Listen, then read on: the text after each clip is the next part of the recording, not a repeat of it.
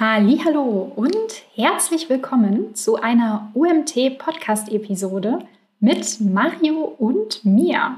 Ich bin Maria-Lena Matysik, Analytics Consultant seit fast zehn Jahren und Gründerin und Geschäftsführerin der Analytics Freaks, der Analytics Agentur, wo drin ist, was draufsteht. Wenn du wissen möchtest, was die größten Fallstricke in Google Analytics 4 sind und wie du Google Analytics wieder lieben lernst, dann bleib dran. OMT. Ich sage immer, guckt euch auf gar keinen Fall die Daten von gestern an, weil es halt sein kann, dass die Verarbeitung in der Datenbank ähm, ein bisschen länger dauert. Und ihr seht zwar Daten, aber die sind noch nicht 100 Prozent und man kann sich nicht darauf verlassen. Und manchmal sieht man auch so Abnormalitäten wie alle Marketingquellen äh, sind irgendwie plötzlich not set und man denkt sich, oh Gott, habe ich ein Problem mit meinen UTN-Parametern oder sonst irgendwas, Redirections auf der Webseite. Aber dann einfach noch mal einen Tag warten, den nächsten Tag reinschauen und meist ist es dann behoben. Herzlich willkommen zum OMT Online Marketing Podcast mit Mario Jung. Hallo Maria, schön, dass du da bist. Maria, warum fällt es so vielen Marketingmanagern so schwer, auf GA4 umzusteigen? Danke dir. Ich glaube, es fällt vielen Marketingmanagern so schwer, weil es ein Tool ist, wo zwar Google Analytics draufsteht, aber nicht dasselbe drin ist, was vorher alle unter Google Analytics erwartet und verstanden haben. Also ich glaube, das größte Problem ist hier so eine Art Erwartungs Management-Fail. das heißt vor allem, die Probleme haben diejenigen, die vorher auch schon GA4 genutzt haben. Ich denke schon, ja. Ja, nach meiner Erfahrung schon.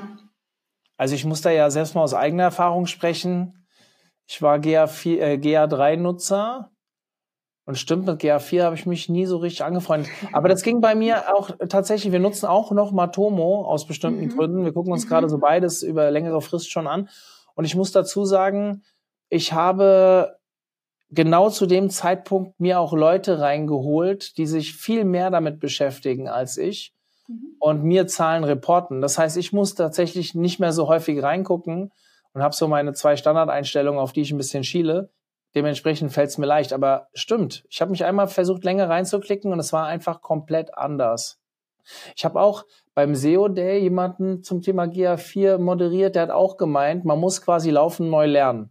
Kannst Absolut. du das bestätigen? Ja, ich glaube, das Ding ist so ein bisschen, dass halt ähm, Analytics eher so ein, ich sag mal, eine Grund, ein Grundlagenskill ist fürs Online-Marketing. Also man benutzt es, man arbeitet mit den Daten, aber man macht es ja jetzt nicht sozusagen jeden es. Tag.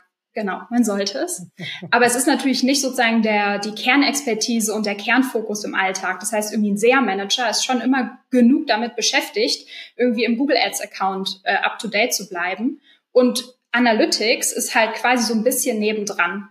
Und da diese ganze Umstellung quasi nebenbei zu machen, neben dem ja auch in Google Ads oder in anderen Marketing-Disziplinen super viel passiert, ist einfach ultra anstrengend. Und ich kann es total verstehen, dass ähm, viele da einfach jetzt nicht hinterhergekommen sind so schnell.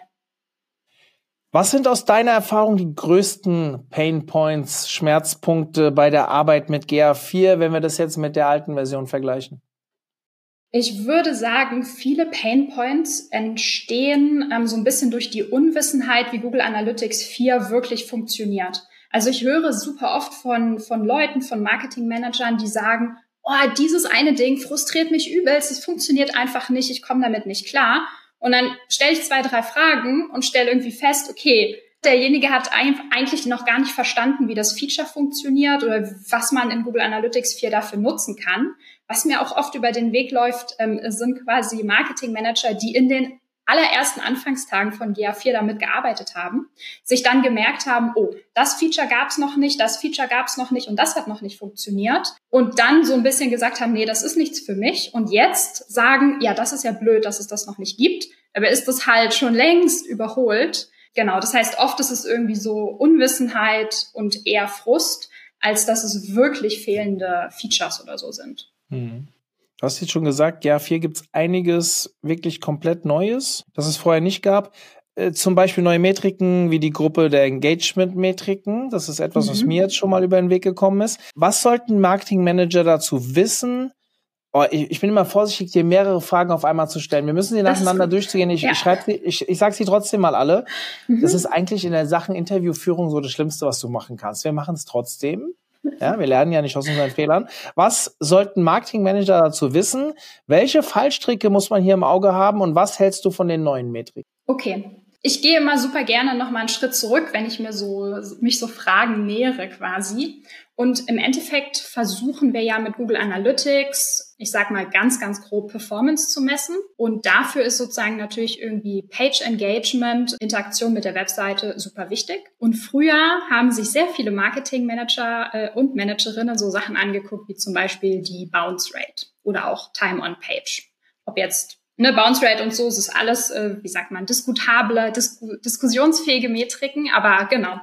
Bounce Rate zum Beispiel, Time on Page ähm, sind so Metriken, um zu gucken, okay, was passiert eigentlich auf der Webseite, wie engaged sind äh, die User. Und diese Metriken hat Google versucht zu verbessern, ähm, dass wir quasi als Marketing Manager ein bisschen mehr Infos daraus ziehen können. Und hat, Haben Sie das auch geschafft? Ich denke schon. Also ich denke schon, auf jeden Fall. Warum? Können wir gleich nochmal äh, weiter ins Detail gehen. Also eins dieser Punkte ist halt diese, ähm, ich sag mal, Metrikengruppe der Engagement-Metriken. Also so ein bisschen die Frage, ähm, was ist eine Engaged Session, also Engagement Rate, also ähm, anteilig an allen Sessions, wie viele davon waren wirklich engaged, wo User wirklich interagiert haben, Engagement Time wurde überarbeitet und all diese Sachen. Und das finde ich, ist auf jeden Fall ein super großer Zugewinn gewesen. Wo es jetzt zu deiner zweiten Frage, ich versuche die im, im Hinterkopf zu behalten, äh, war ja, wo es da Fallstricke gibt. Ähm, im, im Umgang quasi mit diesen Metriken. Und zwar ist es immer super wichtig zu wissen, wie diese Metriken eigentlich definiert sind. Weil es ist immer schön zu sagen, oh, Engagement Rate ist so und so, aber was ist das eigentlich Engagement? Und da muss man auf jeden Fall so ein bisschen die Definition im Hinterkopf haben. Ähm, genauso für Engagement können wir die ja mal mit in den Podcast nehmen quasi. Und zwar ist eine Session immer dann engaged, wenn der User länger als zehn Sekunden auf der Webseite war, ein, mindestens ein Conversion-Event ausgelöst hat oder mehr als eine Seite, also mehr als ein Page-View quasi ausgelöst hat, also mehr als eine Seite aufgerufen hat. Und dann zählt ähm, Google Analytics 4 das sozusagen als engaged, eine engaged Session quasi. Fallstricke dazu sind, dass man halt dazu tendiert, dass quasi ja, so ein bisschen mit GA4, äh, mit GA3, also GA4 mit GA3 die Daten zu vergleichen und das geht halt oft nicht. Entgegen der, entgegen, äh, wie sagt man, entgegen der Meinung oder des Wissens von vielen gibt es auch in GA4 eine Bounce Rate. Ähm, Google hat die so ein bisschen nachgezogen, als alle angefangen haben zu jammern, dass es keine Bounce Rate mehr gibt. Aber es ist super gefährlich, würde ich sagen, mit dieser Bounce Rate zu arbeiten, weil die Bounce Rate in GA4 ist quasi einfach die umgekehrte Engagement Rate. Also alle Sessions, die nicht engaged sind, sind quasi Bounces in GA4. Mhm. Also es geht nicht mehr darum, ob sie direkt abspringen, sondern es geht darum, dass sie nicht zehn Sekunden auf der Seite waren oder die anderen beiden Definitionen erfüllt haben. Ganz genau. Und das war halt vorher nicht so. In GA3 ähm, hat ja diese ähm, sozusagen Zeitmessung nicht so genau funktioniert wie in GA4. Das ist halt noch eine Neuerung. Ähm, dass es da, was sozusagen Engagement Time ist und was vorher so äh, Time on Page und so weiter war, das wird komplett anders gezählt und anders gerechnet. Und da muss man wirklich aufpassen, dass man da nicht Apple, Apple mit Birnen vergleicht, ähm, quasi, sondern immer so ein bisschen die Definition im Hinterkopf hat. Spannend. Also äh, gerade das Thema Nutzerdaten ist für mich ein Thema, was ich total wichtig empfinde. Ich hab, gebe ja regelmäßig SEO-Seminare und in den Seminaren habe ich das Thema Nutzerdaten ganz groß auf der Rolle, weil für uns SEOs das natürlich sehr, sehr wichtig ist. Nicht nur für uns SEOs, auch für andere, aber äh, ich gucke jetzt aus meiner Brille. Und ich habe sehr häufig auf Nutzerdaten optimiert. Also ja, mir war immer klar, dass äh, die Messung nicht genau ist und äh, dass sie auch bestimmten ja, wie soll ich sagen, Herangehensweisen, nenne ich es mal, ähm, unterliegt natürlich, aber trotzdem hat ja vergleichbare Werte. Wird sie besser oder wird sie schlechter? Und ob das jetzt richtig ist, dass sie wirklich zehn Prozent besser wurde oder dann 20, das war mir egal. Ich wollte eine positive Entwicklung sehen. Und da habe ich immer sehr viel früher drauf geachtet.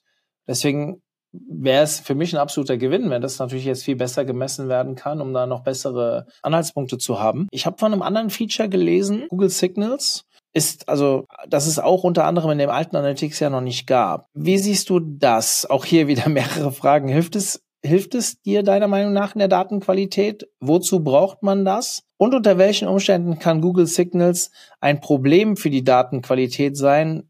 Und was tut man dagegen? Das ist mhm. sogar noch eine Frage mehr als vorhin. ich hoffe, ich habe sie alle behalten. Also, ähm, was ist Google Signals oder warum ist es neu? In Google Analytics 4 hat Google quasi noch ein zusätzliches Feature hinzugefügt, um einen User als einen User identifizieren zu können, also quasi User wiedererkennen zu können. Der Klassiker ist ja, Google Analytics erkennt User wieder, solange das Cookie dieselbe ähm, Client-ID quasi beinhaltet. Wenn selbe Cookie, selber User, wird wiedererkannt, fertig aus. In GA4 hat ähm, Google quasi ähm, Google Signals als zusätzliche Identifikation hinzugefügt. Das heißt, ähm, wenn ein User beim Browsen auf einer Webseite in zum Beispiel seinem Google-Account eingeloggt ist, in seinem Chrome-Profil zum Beispiel, ähm, und dann zum Beispiel auch auf seinem Handy ähm, mit seinem Google-Profil eingeloggt ist und äh, sozusagen diese Privacy-Settings entsprechend hat in seinen Google-Einstellungen, dann kann Google Analytics auch diesen User wiedererkennen. Das heißt, die User-Erkennung ist quasi genauer geworden. Und das macht natürlich einen Unterschied ähm, für die Datenqualität, ähm, was sozusagen ja, ein Vorteil ist, was, was cool ist. Ähm, wie viel das jetzt tatsächlich ausmacht, anhand ne, von der ganzen Datenmenge quasi, kommt immer super stark auf die Zielgruppe an. Ähm, kommt immer so drauf an, wie datenschutzaffin sind die Leute, wie viel User-Profile, äh, wie viel Google-Profile und so weiter haben die. Genau, aber erstmal ist es auf jeden Fall Vorteil, ein Vorteil und ähm, cool, oder gut für die Datenqualität. Das kann ein Problem sein, äh, wenn ähm, quasi Accounts, also Google Analytics Properties, relativ wenige Daten haben, weil zum Beispiel keine so große Webseite ist.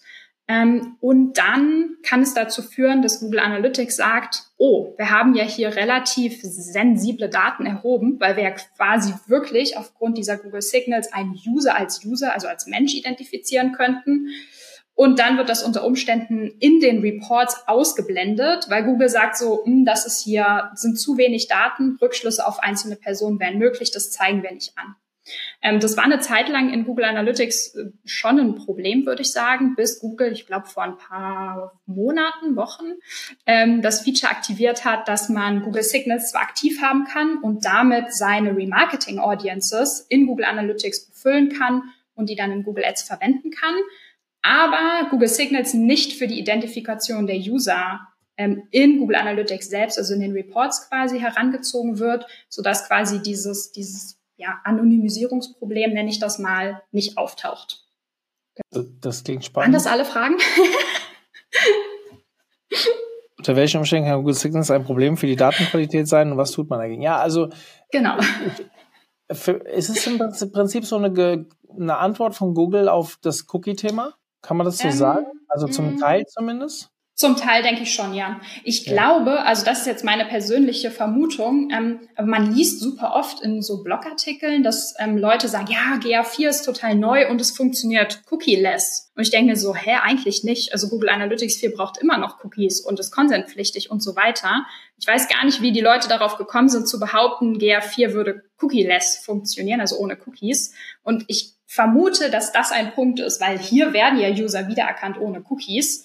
Aber natürlich funktioniert nicht das gesamte Google Analytics Tracking nur deswegen ohne Cookies. Es ist halt ein Weg, ähm, das auszugleichen. Oder zumindest zu, etwas zu verbessern gegenüber dem, was aktuell möglich wäre. Ja. Mhm, genau. Äh, Thema für einen komplett eigenen Podcast, Cookie-less Tracking und so weiter. Aber Absolut. Äh, trotzdem ein Thema, mit dem wir uns natürlich beschäftigen müssen. Ja? Das ist auch ganz klar, weil die Daten, ich weiß nicht, wie du das siehst, aber ich meine, die Daten werden immer schwerer zu bekommen. Ich weiß nicht, ob irgendwann mal, seit es Consent gibt, habe ich mir irgendwann, äh, irgendwann habe ich mal gehört, dass nur 20 Prozent der Daten erhoben werden. Mittlerweile sind es irgendwie 60 Prozent, weil die Leute eh immer auf Einwilligen klicken.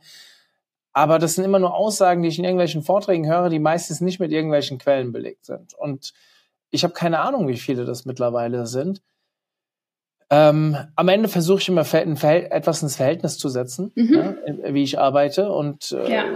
na, ich sehe auch, dass, ich habe ja gesagt, wir arbeiten mit Matomo und GA4. Mhm. Wir haben auch GA4 schon lange vor dem Juni ein Jahr vorher, also schon fast zwei Jahre oder ich weiß nicht, wann es rauskam, aber deutlich ein Jahr vor diesem D-Day online gestellt, damit wir die Daten sammeln. Wir haben sie auch teilweise Matomo übertragen, damit wir da auch äh, eine gewisse Zeit die Daten zurückgucken können. Nichtsdestotrotz, ich sehe natürlich die Unterschiede, dass Matomo deutlich mehr User erkennt als äh, GA4. Mhm. Aber am Ende sage ich, wenn ich mir die Zahlen immer nebeneinander gucken, so richtig aussagekräftig ist beides in der absoluten Zahl nicht, sondern mhm. ich gucke mir ja Tendenzen an. Also welche mhm. URLs als SEO verlieren welchen Traffic, dann gucke ich in die Search-Konsole, die zeigt mir wieder komplett andere Daten an. Aber auch dort sehe ich ja, ob ein Abfall da ist oder nicht und vielleicht auf welchem Keyword. Und mir ist es am Ende egal, ob zehn mehr oder zehn weniger da waren. Es geht mir darum, dass eine Tendenz zu erkennen ist, die ich umkehren möchte oder im positiven ja. Falle natürlich ausbauen möchte. Mhm. Und ich glaube, wenn ich einen Shop betreibe, dann sind die wesentlichen Daten für mich ja die Umsatzzahlen, sprich mhm. das, was in dem Shop-System dann auch aufschlägt. Und den Traffic kann ich ja, wie gesagt, ins Verhältnis setzen.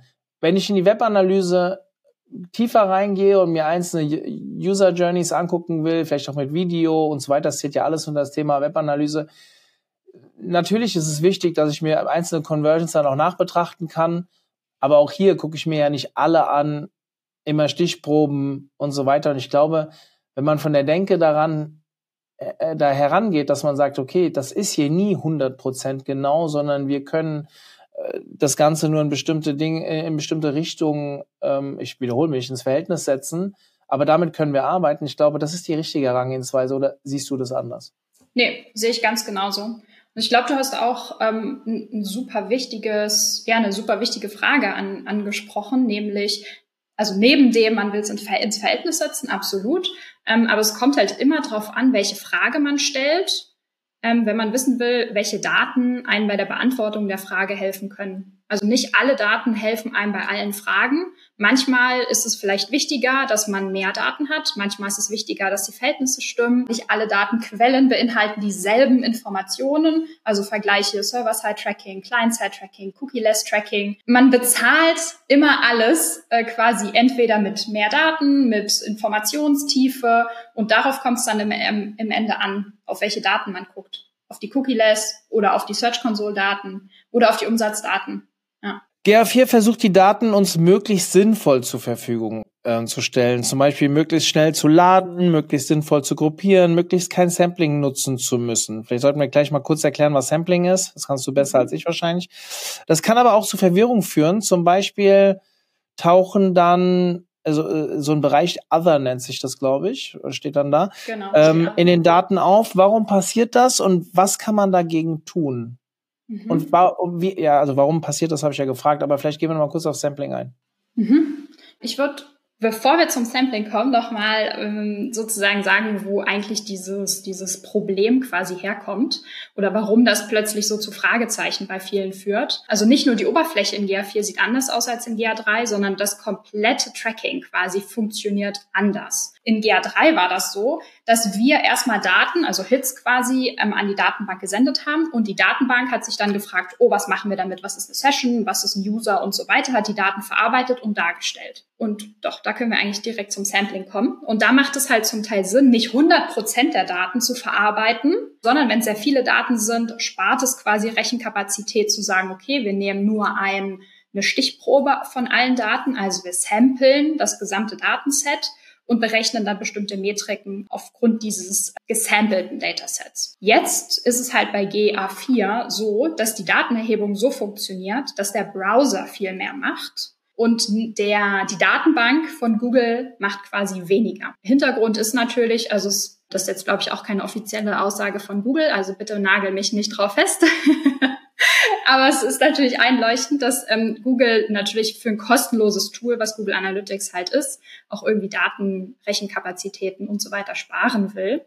Und genau, deswegen hat Google sich überlegt, wie machen wir denn das mit den Reports zum Beispiel in GA4? Und zwar beruhen die auf vorkonfigurierten ähm, Reports quasi oder auf vorberechneten Datentabellen. Ähm, das wird Google wahrscheinlich jetzt ein bisschen auflösen. Da weiß ich noch nicht so genau, wo es hingeht. Aber bisher war das so, ähm, dass quasi die Daten in den Reports vorberechnet waren.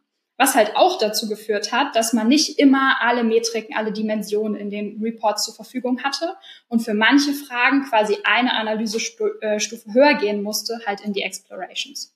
So, und ne, wenn man solches quasi so ein bisschen so ein Hintergrundwissen hat, dann versteht man eher, wo diese Probleme herkommen, die einen dann total ärgern in den Reports, wie zum Beispiel auch dieses Other-Problem. Also Other taucht immer dann in einem Report in Google Analytics auf, ähm, wenn es quasi zu viele Ausprägungen einer Dimension gibt. Zu viele hat Google einfach definiert, was ist zu viel, also was bis wohin kann es die Datenbank verarbeiten und in den Reports darstellen. Alles, was darüber hinausgeht, wird halt in Other gruppiert. Auch das ist halt wie so eine Art Sparmaßnahme, würde ich einfach mal so sagen. Und das ist natürlich ein bisschen ärgerlich, ähm, weil wenn man zum Beispiel eine Webseite mit sehr, sehr vielen URLs hat, zum Beispiel, ähm, was fällt mir ein, ähm, keine Ahnung, ähm, Produkte, die sich regelmäßig verändern, irgendwie Reiseangebote oder sonst irgendwas, so Last Minute vielleicht, ähm, dann hat die Website vielleicht sehr viele unique URLs, die getrackt wurden. Und wenn man die sich dann im Reporting anschaut, dann sind irgendwann nur noch einige unter APA zu sehen. Und das ist halt natürlich für die Analyse super blöd. Und sowas stößt natürlich auch vielen Marketing-Managern dann so ein bisschen übel auf, was ich auch verstehen kann. Ähm, genau. Aber da würde ich sagen, sind dann halt quasi die Grenzen von dem GA4 Interface erreicht. Und dann kann man sich überlegen, zum Beispiel möchte man mit Rohdaten arbeiten in, in BigQuery, indem man die GA4-Daten zu BigQuery exportiert und sich dort quasi seine Analysen zusammenbaut. Alternativ, und das ist auch immer das, was sozusagen Google dazu empfiehlt, ist zu versuchen, quasi die Kardinalität der Daten, also die Anzahl der Ausprägungen, die eine Dimension haben kann, immer möglichst gering zu halten. Bei URLs kann man nichts machen, wenn die halt so hoch ist und man ähm, viele hunderttausend URLs auf seiner Seite hat, aber bei vielen anderen kann man das halt durchs Tracking-Setup steuern ähm, dass das einfach sinnvoll, sinnvolle Dimensionen ergibt und die dann auch für die Analyse sinnvoll sind. Ich finde das total spannend. Man, man merkt, glaube ich, an meinen Fragen, dass ich ein bisschen Laie bin. Also ich, äh, ja, grundsätzlich beschäftige ich mich damit, aber ich bin nicht tief in dem Thema. Ich muss auch zugeben, es ist nicht so mein Lieblingsthema. Also es ist äh, die Grundlage, ich muss es mitnehmen, aber ich bin ganz froh, dass es Experten wie dich gibt, die das dann für mich auch aufbereiten können oder mir vielleicht noch mal kurz erklären, worauf ich besonders gucken sollte, beziehungsweise mir helfen, die richtigen Analysen aufzusetzen. Ich habe aber relativ viel gelesen darüber, weil ich ja doch in meiner Funktion hier beim OMT sehr häufig, ich nenne es mal, weinende Mimimi-Menschen um mich herum habe, die ziemlich darüber geschimpft haben, was da passiert. Vor allem, dass da auch Daten weggefallen sind und, äh, und so weiter und so fort. Und man zumindest damit davon auch ausgeht, dass ja teilweise Webseiten, die schon seit Jahrzehnten gefühlt, äh, mittlerweile kann man ja wirklich von Jahrzehnten reden, online sind und auf einmal halt irgendwelche Daten dann einfach weg sind. So.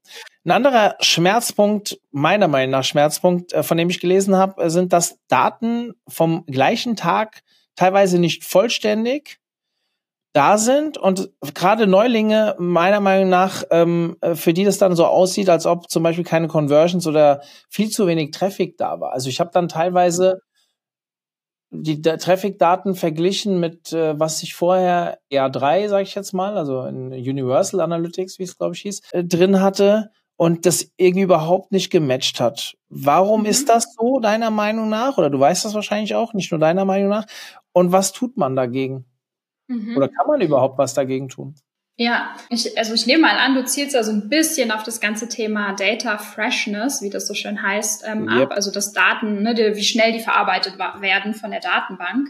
Ähm, und tatsächlich ist das so, dass es in GA3 besser war und Daten schneller von der Datenbank äh, verarbeitet wurden und schneller in den Report sichtbar waren. Und das ist halt jetzt nicht mehr so. Das heißt, ich sage immer, guckt euch auf gar keinen Fall die Daten von gestern an, wenn ihr verlässliche Daten haben wollt, sondern nehmt quasi immer einen Tag vorher, weil es halt sein kann, dass die Verarbeitung in der Datenbank ähm, ein bisschen länger dauert. Und ihr seht zwar Daten, aber die sind noch nicht 100 Prozent und man kann sich nicht darauf verlassen. Und manchmal sieht man auch so Abnormalitäten wie alle Marketingquellen äh, sind irgendwie plötzlich not set und man denkt sich, oh Gott, habe ich ein Problem mit meinen UTN-Parametern oder sonst irgendwas, Redirections auf der Webseite. Aber dann einfach noch mal einen Tag warten, den nächsten Tag reinschauen und meist ist es dann behoben. Ich verstehe, dass das ein bisschen frustet, ähm, wenn Daten einfach nicht stimmen, die man in den Reports sieht.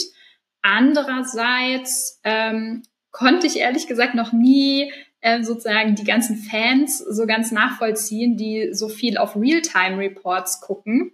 Ich meine, es ist natürlich ganz nett zu sehen, wie viele Leute heute auf meiner Webseite sind und gerade bei so Events wie irgendwie Black Friday oder so macht es vielleicht Sinn. Ähm, aber ansonsten denke ich mir so, mh, hm, eigentlich sollten für, ich sag mal, sinnvolle, zielgerichtete Arbeit mit den Daten, ähm, für Optimierung von Kampagnen, für Testings und so weiter, sollten die Tage von gestern oder die Daten vom gestrigen Tag nicht den krassen Ausschlag geben, als dass man nicht den Tag auslassen könnte. Also ich persönlich würde dieses Problem, auch wenn ich es oft höre, nicht so krass überbetonen. Aber natürlich gibt es auch dort Workarounds, wenn man möchte. Ähm, zum Beispiel ist die Data Freshness ähm, in GA360, also in dem Premium, in dem kostenpflichtigen, ähm, in der kostenpflichtigen Version von Google Analytics wesentlich besser. Das heißt, man kann man sich quasi schnellere Datenverarbeitung kaufen bei Google, aber das natürlich, ne, das hat ein ordentliches Price Tag, GA360. Oder man arbeitet auch mit ähm, BigQuery, um schnellere Daten oder genau schneller sich die Daten anschauen zu können. Aber auch hier ist sozusagen Echtzeit ähm, in den Rohdaten nicht kostenlos in, in BigQuery zu bekommen, sondern da muss man dann halt auch die Serverkapazitäten von Google nochmal extra bezahlen, damit man das schneller bekommt. Ja, ich sehe das ähnlich wie du. Also ich, ich gucke mir auch regelmäßig, also ich gucke es mir, mir zum Beispiel auch gerne an, wie viele Leute sind jetzt gerade auf meiner Seite. Einfach, wenn ich gerade einen Motivationsschub brauche, dann mache ich das ja. gerne. Das ähm, ist auch Fairpoint, aber für sowas macht es ja auch keinen großen Unterschied, ob jetzt, ne, ob da jetzt 150 oder 1500 oder 1501 User drauf sind. Ja, also, ne, da kommt es nicht auf so die, die Datengenauigkeit in dem Fall an, aber das verstehe ich. Das äh, ist ein Punkt bei mir. Also, das heißt, die Daten, die korrigieren sich nachträglich. Ja, also korrigieren hört sich so ein bisschen so an, als würde erst was, ja gut, doch was Falsches drin stehen und dann was Richtiges. Nicht ja, vollständiges. Nicht, genau. Die sind einfach unvollständig verarbeitet. Genau. Ja, okay. Ich glaube, dass das wichtig ist, weil viele dann ja vielleicht doch nicht mehr reingucken mhm. oder äh, irgendwann auch vielleicht die Lust verlieren an GA4, weil sie immer nur sich die tagesaktuellen Daten angucken und merken, oh, das passt hier hinten mhm. und vorne nicht. Vielleicht ja. habe ich was falsch eingebunden oder wie auch immer. Ähm, wie sieht es denn aus deiner Sicht aus? Hast du das, also du sagst jetzt GA4, wenn ich es richtig raushöre, ist schon eine Verbesserung. Man muss es nochmal komplett neu lernen. Also mhm. ich will jetzt nicht sagen wie eine neue Sprache oder wie gehen, aber es ist schon ein ganz anderer, an, anderer ja. Ansatz. Gibt es denn etwas, was du vermisst oder was vielleicht abgeschaltet wurde, was du jetzt ähm, äh, sagst, oh, das hätten sie vielleicht aber noch drin lassen können? Um, ähm, also Stand heute vermisse ich noch, ähm, dass man sich in äh, GA3 so Annotationen an seine Daten ranschreiben ah, ja. konnte, mhm. um Auffälligkeiten, so Traffic Peaks und so zu erklären, wenn man irgendwie besondere Kampagnen oder so hatte. Das gibt's nicht. Das ist ein bisschen schade, gerade wenn man im Team arbeitet und ne, versucht, Wissenstransfer sauber herzustellen.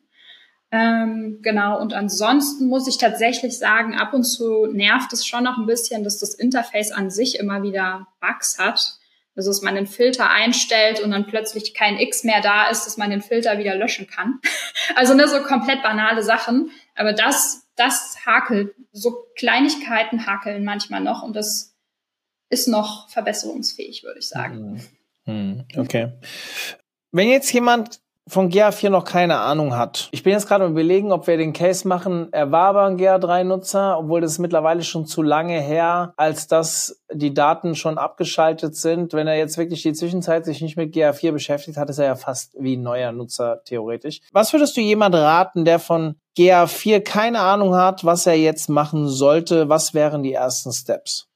Mhm. Also, ich bin ein sehr, sehr, sehr großer Fan von Learning by Doing. Das heißt, ich würde quasi jedem empfehlen, einfach mal ein Basic Setup von GA4 zu machen. Also wirklich einfach erstmal Pageviews erheben und dann reingucken. Was sieht man? Welche Fragen stellt man sich? Welche Begriffe vielleicht kommen einem noch unbekannt vor? Und dann quasi sich so Schritt für Schritt vorarbeiten, sich kleine Analysenfragen äh, stellen, gucken, wie kann man die beantworten und dann quasi ne, so Schritt für Schritt sich voranzutasten und die Dinge, die man nicht versteht, zu googeln, nachzufragen, sich mit Kollegen, Kolleginnen auszutauschen dazu. Ähm, und nat also natürlich können dabei auch so, wenn man erstmal so ein, ich sag mal, so ein Basic Online-Kurs oder sich so zwei, drei YouTube-Videos dazu anschaut, einfach um so ein bisschen einen Ansatz zu finden, ähm, ein bisschen reinzukommen, das ist auf jeden Fall top, das hilft immer. Genau, aber ansonsten Learning by Doing. Ich finde auch diese äh, diese, dieser Erkenntnisgewinn, den man dann durch die Daten hat und sieht, ach, gucke mal, das und das habe ich rausgefunden, das konnte ich da rausziehen aus meiner Analyse. Das zeigt uns ja auch, was man damit erreichen kann und motiviert uns dann halt die nächsten Schritte ähm, zu gehen und noch ein bisschen mehr zu lernen, um noch mehr rauszuholen aus dem Tool. Ähm, genau, deswegen Learning by Doing würde ich immer jedem empfehlen. Mhm. Ich wollte dich jetzt eigentlich noch fragen, ob du gute Quellen hast, wie man sich weiterbilden kann, aber wenn mhm. du auch hier sagst, Learning by Doing, kann ich mir die Frage vielleicht auch sparen? Nö, also Ressourcen sind immer wichtig. Ich habe da jetzt nicht irgendwie so die eine Quelle, ähm, dass ich sagen würde, schaut euch nur das an und alles andere nicht. Genau, aber ich kann auf jeden Fall jedem den Blog Analytics Kiste von der Michaela Lippert empfehlen.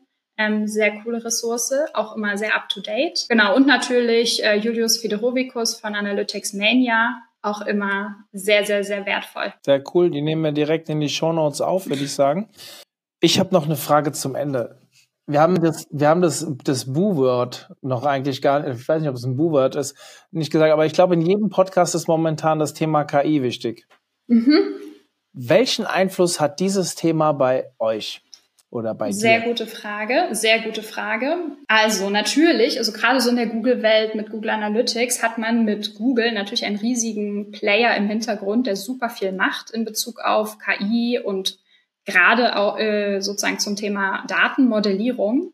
Und zwar arbeitet Google natürlich sehr stark daran, ähm, diese durch, durch Consent fehlende Daten oder durch fehlenden Consent nicht getrackte Daten ähm, quasi diese Lücken so zu schließen, indem Google halt sagt, okay, wir haben so viele Daten, wir können das sozusagen predikten, irgendwie vorhersehen, ähm, wer da jetzt konvertiert hätte, hätte er oder genau, hätte er denn seinen Consent gegeben?